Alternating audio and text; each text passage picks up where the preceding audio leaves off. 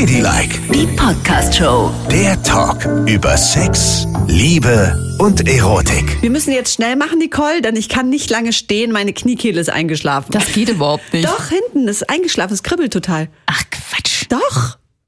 Ah, Das habe ich noch nie gehört. So ein Schwachsinn. Und das erzählst du mir an so einem besonderen Tag. Ja, denn wir melden uns heute, habt ihr sicherlich gemerkt, Das gar nicht Freitag ist. sondern Mittwoch.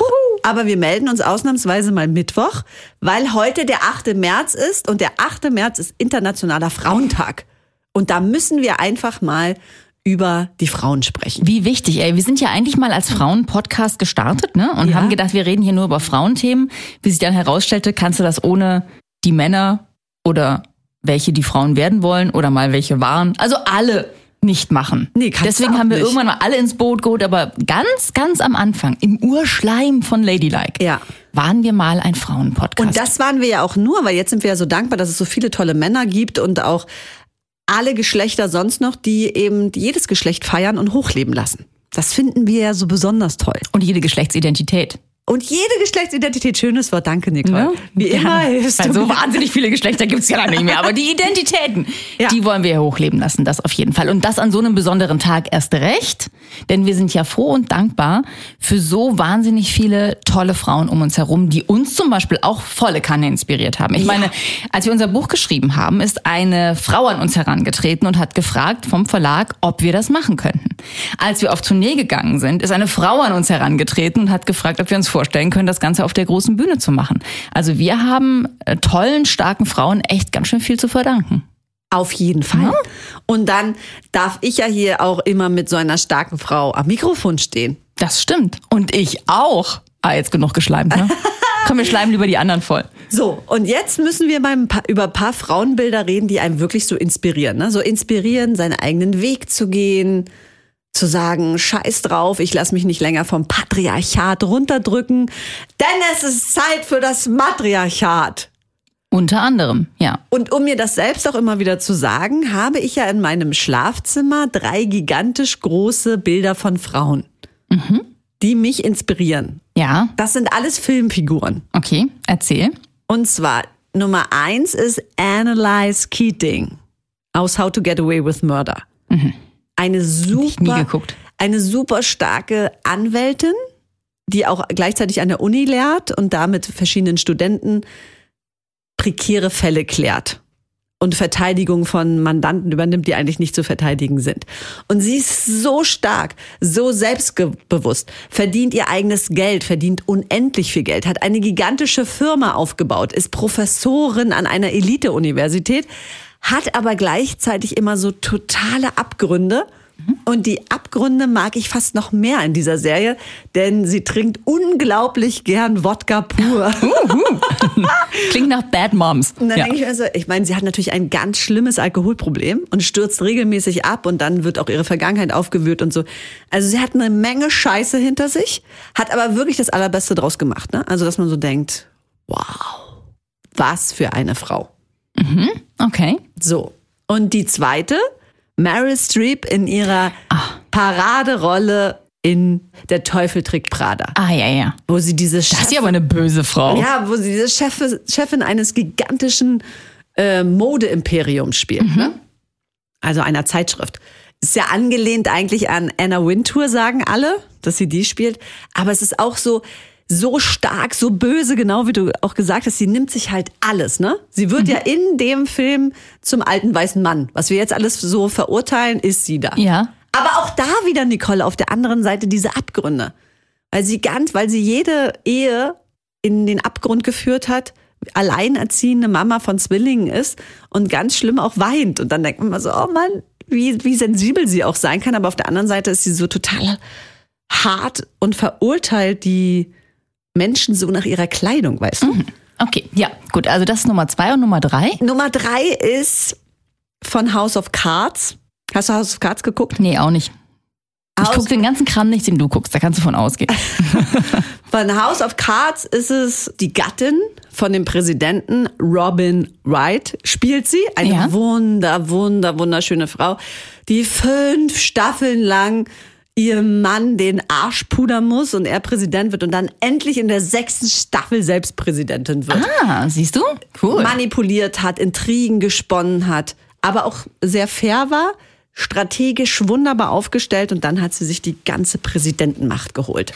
Das sind meine drei Frauen, die mich jeden Morgen dazu bringen, aus dem Bett zu hüpfen und zu sagen, ja, heute werde ich Annalise Keating. Und die vierte Frau ist deine Freundin, die dich jeden Morgen aus dem Bett kickt und sagt, los, geh arbeiten. Ach so, ja. Du faules Schwein. Ja, natürlich. Die ist halt, Natürlich. Auf, die ist halt auf der anderen Seite, ja. Ja. Da drehe ich mir um und denke, ah, so schön, dass ich auch so eine starke Frau habe. Also ich habe eine riesen Durchmischung an Frauenvorbildern. Aber klar ist auch mal, Frauen müssen echt immer deutlich viel mehr leisten als Männer, ne? Das stimmt. um sich das zu nehmen oder das zu bekommen, was Männer eigentlich ganz einfach hinterhergeworfen bekommen. Also zum Beispiel habe ich eine Nachbarin, die ich ein Riesenvorbild finde, während ich gemütlich mit meinem Mann irgendwie da saß und immer jemanden hatte, der so mein Backup war und sich um alles gekümmert hat, war diese Frau immer alleine mit ihrem kleinen Sohn. Ne?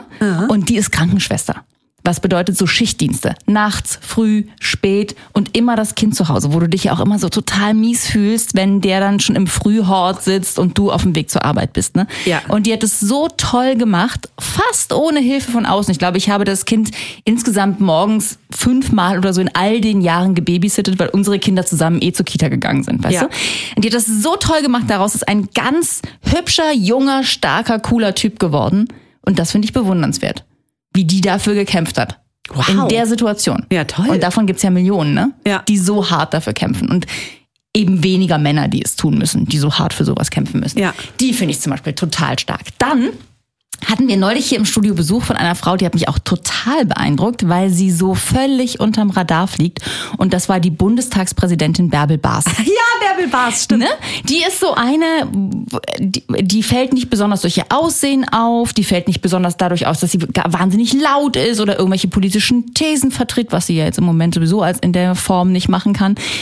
Aber die ist so eine starke Frau mit so krass starken Ansichten, eine Frau, die ganz jung Witwe geworden ist, die sich dann so das Leben zurückgeholt hat. Ich meine, die fährt Harley Davidson in ihrer Freizeit, ne? Und macht das, was ihr Spaß macht und nimmt null Rücksicht darauf, ob das irgendwie zu ihrem Amt oder zu ihrer Person passt oder zu dem, was sie erlebt hat, sondern sagt einfach so, ich mache, was mir Spaß macht. Und das fand ich richtig toll. Weil wir nämlich, glaube ich, wir Frauen viel zu häufig noch darauf schauen, wie sollten wir ankommen? Wie sollten wir rüberkommen? Wie sieht die Gesellschaft uns dann? Oder Madonna ist zum Beispiel. Oh, wie alle jetzt über Madonna lästern, weil sie es nicht ertragen, dass eine Frau, die altert, einfach macht, worauf sie Bock hat. Das ertragen die Menschen nicht. Da wird dann gelästert, der ist ja voller Botox. Ja und? Guck dir mal die ganzen Kerle an, wie sie sich die Haare färben, wie sie sich ebenfalls zuspritzen lassen. Da sagt kein Mensch was dazu. Dass irgendwelche Bauunternehmer mit 178 Jahren sich 15-jährige Tussis einfliegen lassen, die mit ihnen zum Wiener Opernball gehen.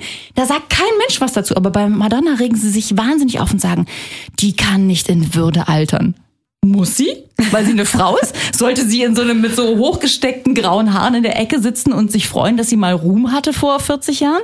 Gar nicht. Ich finde es total geil, dass sie macht, worauf sie Bock hat, dass sie sich junge Liebhaber nimmt und dass sie mit ihrem Gesicht veranstaltet, was auch immer sie gut findet, ohne dass sie dafür verurteilt werden muss. Und die ist immer noch eine coole Künstlerin, die ist eine Ikone, diese Frau. Naja, und wir wollen nicht vergessen, also äh, Madonna hat ja immer Trends gesetzt, ne? Ihr Leben lang, immer Tabus gebrochen.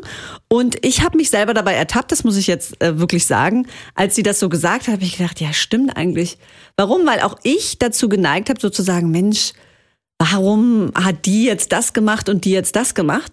Und sie war so der Punkt, wo ich gedacht habe, ja, es geht mich eigentlich wirklich gar nichts an. Es geht mich überhaupt nichts an, wer was weshalb macht.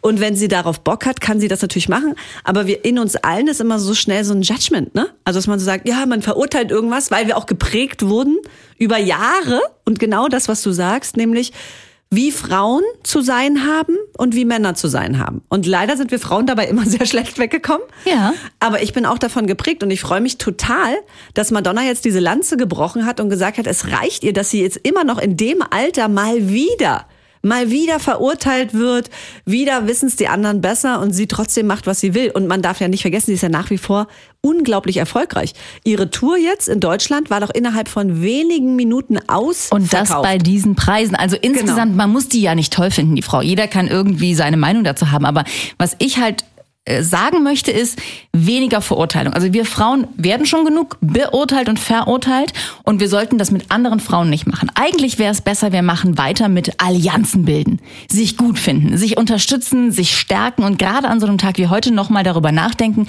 wo in meinem Umfeld kann ich das überall machen? Ja, wie kann ich andere starke Frauen mitziehen und die ziehen mich auch wiederum mit? Mhm. Und nicht sich hinstellen und sagen, ja, die hat Botox in der Fresse. Genau. Das führt uns nirgendwo hin. Da hast du recht. Und gleichzeitig beim Mitnehmen dann auch immer noch diese wunderbar sympathischen Männer finden, die Feministen, die uns Frauen hochleben lassen. Denn davon gibt es mittlerweile auch sehr viele. Dieses Netzwerk Auf müssen wir. geht's. Lasst uns! Und jetzt machen wir uns eine Flasche Shampoos auf. Feiert die Frauen! Ladylike, die Podcast-Show. Jede Woche neu auf Audio Now.